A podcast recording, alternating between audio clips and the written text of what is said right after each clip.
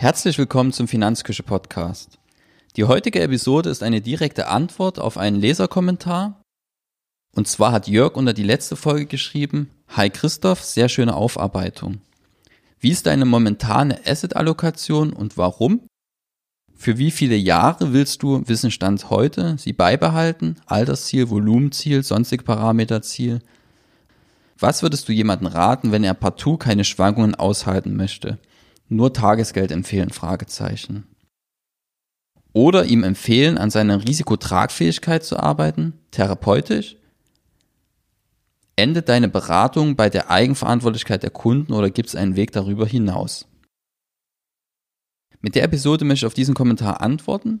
Es geht also vor allem um meine persönliche finanzielle Situation, um meine Ziele und meinen eigenen Finanzplan. Das ist das erste Mal, dass ich so ausführlich darüber sprechen werde, ähm, weil ich es bisher einfach nicht für relevant gehalten habe, aber da immer wieder Fragen dazu kommen, ja, und ich keinen Schmerz damit habe, da offen drüber zu sprechen. Heute genau eine Episode, die sich darum dreht. Gehen wir aber erstmal auf die Fragen ein, die ja schnell zu beantworten sind. Eine Frage war, endet deine Beratung bei der Eigenverantwortlichkeit der Kunden oder gibt es einen Weg darüber hinaus?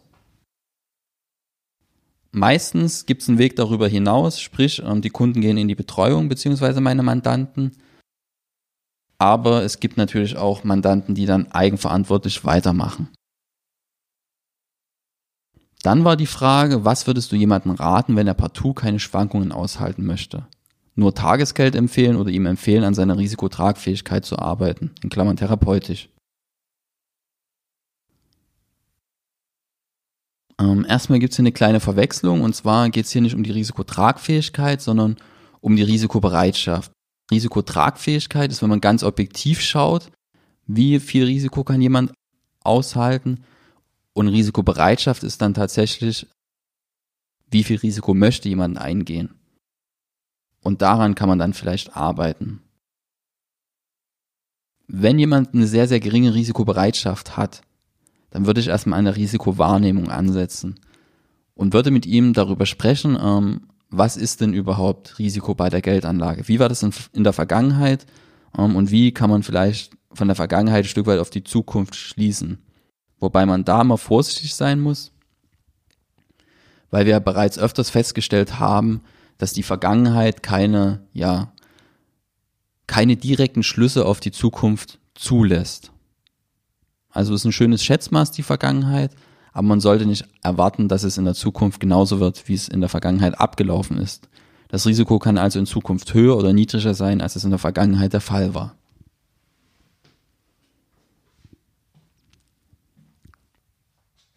Und wenn man dann erreicht hat, dass man bei einer realistischen Risikowahrnehmung ist und dann herauskommt, dass die Risikobereitschaft immer noch sehr gering ist, ja, dann muss man einfach die risikobehafteten Anteile im Vermögen so lange herunterfahren, bis man sich wohlfühlt. Problematisch wird es nur, wenn man dann seine Ziele nicht mehr erreichen kann. Und dann muss man dann entweder Kompromisse eingehen, das heißt, man geht dann doch ein bisschen mehr Risiko oder man erhöht einfach seine Einkünfte. Ja, und kann dann auch einfach ohne nennenswerte Renditen seine Ziele erreichen. Dazu muss man wissen, dass es auch, wenn man das Geld unter das Kopfkissen legt oder wenn man es zur Bank bringt, dass es selbst dann Risiken ausgesetzt ist. Wenn man größere Summen zu Hause hortet, können sie geklaut werden. Und wenn man ja größere Summen auf die Bank bringt, dann ist man bis 100.000 Euro darauf angewiesen, dass die Einlagensicherung auch funktioniert, so wie sie ja funktionieren soll. Und alles darüber hinaus ist man dann darauf angewiesen, ja, dass die Bank nicht pleite geht dann sind dann theoretisch sogar Anleihen, die eine sehr, sehr hohe Bonität haben, sicherer als Bankguthaben über diese 100.000 Euro hinaus. Einfach, weil es ja sicherer ist, wenn man Gläubiger eines Staates zum Beispiel ist, als Gläubiger einer Bank. Weil die Bank steht ja im Staat. Und der Staat kann theoretisch mit der Bank machen, was er möchte. Wenn der Staat finanzielle Probleme hat, erhöht er einfach die Steuern. Wenn die Bank finanzielle Probleme hat, ja, dann geht die im Zweifel pleite. Also man sollte nicht die Illusion haben, dass Bankguthaben ja zu 100 Prozent die sicherste Anlageform zum einen ist und vor allem nicht, dass sie hundertprozentig sicher sind, diese Bankguthaben. Sie sind sehr, sehr sicher, aber eben nicht zu 100 Prozent. Das bedeutet, dass man durchaus auch, wenn man keine Schwankungen mag, wenn man kein Risiko eingehen will, ja, einfach andere Wege gehen sollte, als vielleicht nur Geld auf der Bank zu parken. Das war's zu den Fragen, die man sehr, sehr schnell beantworten kann. Also zum ersten oder beziehungsweise zum zweiten Teil der Fragestellung. Der erste Teil der Fragestellung ist jetzt der Kernpunkt des Podcastes, nämlich wie ist meine momentane Asset-Allokation und warum und für wie viele Jahre will ich sie beibehalten, was sind meine Ziele dabei. Altersziel, Volumenziel, sonstige Parameterziel. Dazu vielleicht am Anfang eine bisschen überraschende Aussage, ich habe aktuell gar kein Depot. Ich lege aktuell kein Geld in fremde Unternehmen an. All mein Geld fließt in meine eigene Unternehmung. Deswegen ist es vielleicht auch ein bisschen, ähm, ja, nicht aussagekräftig im Vergleich mit Angestellten oder im Vergleich vielleicht mit Unternehmern, die schon ein bisschen älter sind als ich. Aktuell ist mein Geld am besten aufgehoben im eigenen Unternehmen, weil es einfach darum geht, dort die Erträge zu erhöhen, damit ich dann im nächsten Schritt höhere Sparraten einfach zur Verfügung habe, um schnell Vermögen aufbauen zu können.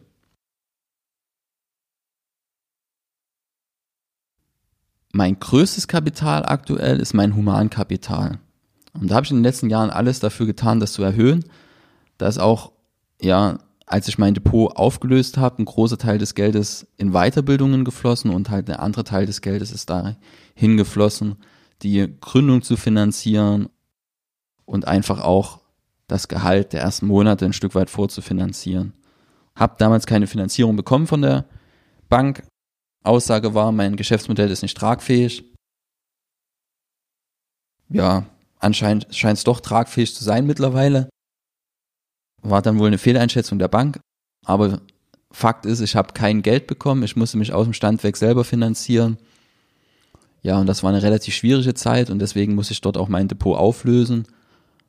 Und jetzt bin ich an einem Punkt, wo es langsam wieder dahin geht, zu sagen, okay, was mache ich mit den Überschüssen? Und da ist jetzt mein erstes Ziel, mir einen Puffer aufzubauen. Und zwar soll der Puffer so groß sein, dass ich davon theoretisch ein knappes halbes Jahr die Lebenshaltungskosten meiner Familie stemmen kann. Und wenn der dann aufgebaut ist, also Mitte, Ende 2018, dann werde ich dann anfangen, wieder ein Depot aufzubauen. Bevor wir dort aber uns näher mit beschäftigen, was dort meine Ziele sind, wie das ablaufen wird, gehen wir noch mal einen Schritt zurück, weil das eigene Depot sollte immer ja ganz zum Schluss der Überlegungen kommen, also nicht ganz zum Schluss, aber ziemlich weit hinten.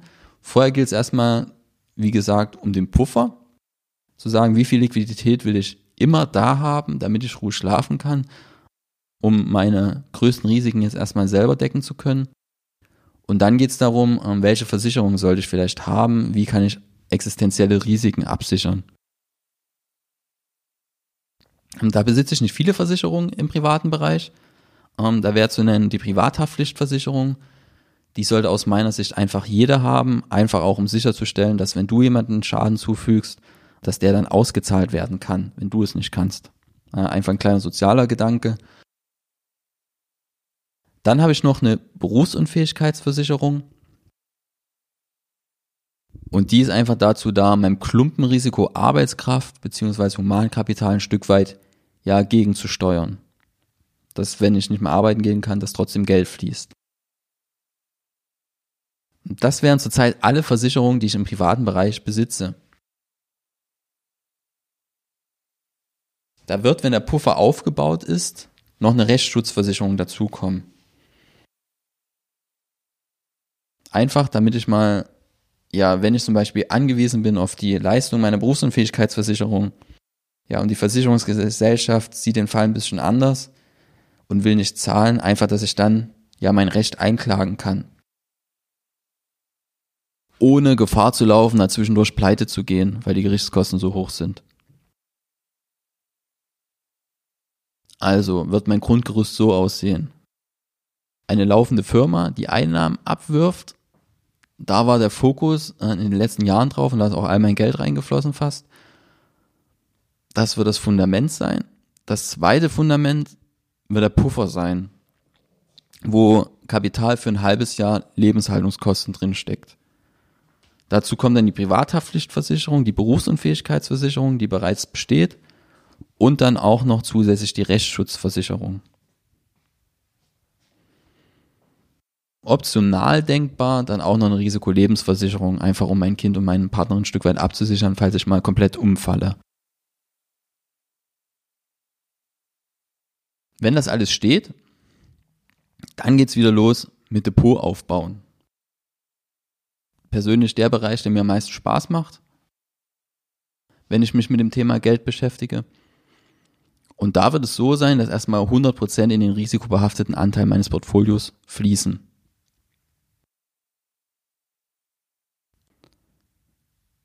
Der Grund ist ganz einfach, dass das Depot ja ein sehr, sehr kleiner Vermögensbestandteil am Anfang ist.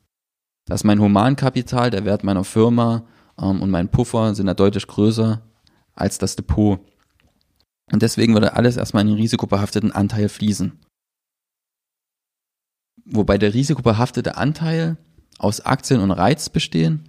Ähm, wenn die Reiz oder Aktien nicht sagen, ähm, keine Sorge, da wird es nochmal einen Grundlagenteil dazu geben in den folgenden Podcasts. Und Rohstoffe werden zum Beispiel nicht vorhanden sein. Warum ich keine Rohstoffe im Depot haben werde und warum auch meine Mandanten in der Regel keine Rohstoffe im Depot haben, dazu habe ich schon mal einen ausführlichen Artikel auf der Finanzküche verfasst, den werde ich dir in den Shownotes verlinken. Wenn das Depot dann gewisse Schwellenwerte erreicht, dann werde ich den Risiko rausnehmen. Werde parallel auch noch einen größeren Cash-Puffer aufbauen.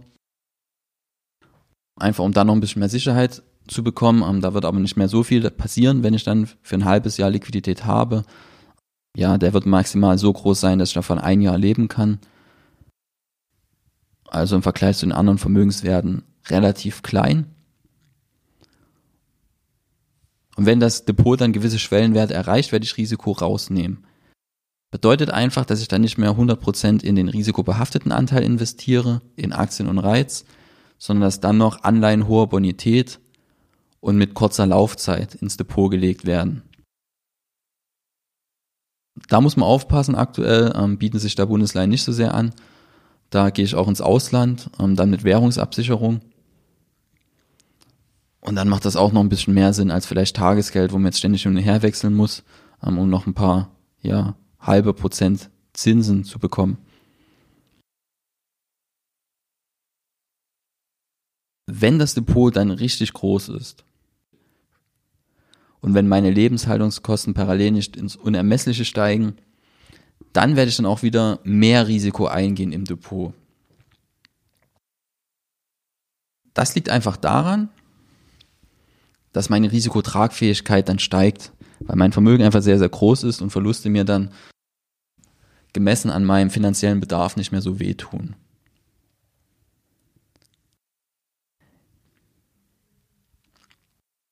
Also halten wir fest.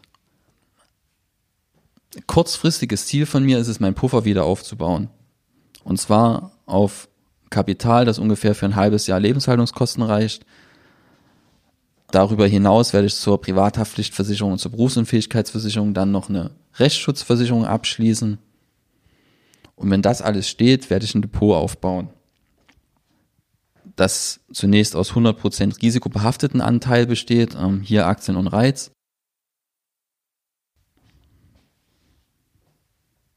Und wenn ich dann gewisse Schwellenwerte erreicht habe beim Depot, wird hier dann Stück für Stück das Risiko abgesenkt durch Anleihen im sicherheitsbehafteten Teil und durch den Aufbau eines zusätzlichen Cash-Puffers, sodass ich dann ungefähr Bankguthaben und Bargeld habe, das für ein Jahr Leben reicht, falls ich mal keine Einnahmen mehr habe.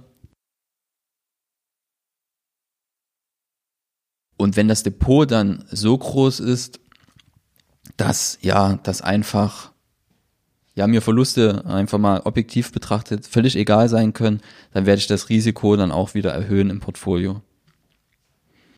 Bedeutet einfach, dass ich den Anleiheteil reduzieren werde und den Aktien- und Reitteil im Portfolio erhöhen werde.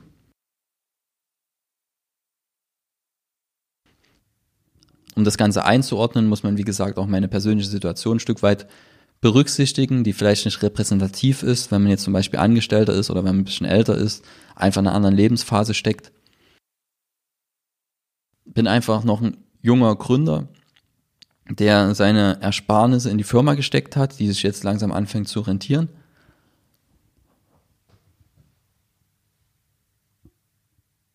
Und ja, bin gleichzeitig junger Vater, ähm, habe eine Partnerin zu Hause, die noch studiert.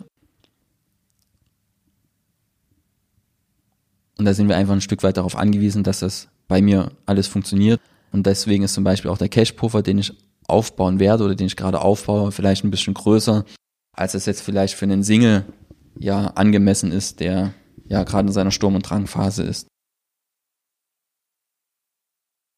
Ich hoffe, du konntest dir aus der Podcast-Episode dann für dich einiges mitnehmen. Wenn du Fragen hast, dann schreibst du einfach in die Kommentare. Ich antworte sehr gerne darauf. Wenn dir der Finanzküche Podcast gefällt, dann lass mir einfach eine Bewertung bei iTunes zum Beispiel da. Darüber würde ich mich sehr freuen. Und ansonsten, wenn wir damit am Ende angelangt, ich wünsche noch einen schönen Tag. Bis zum nächsten Mal. Tschüss.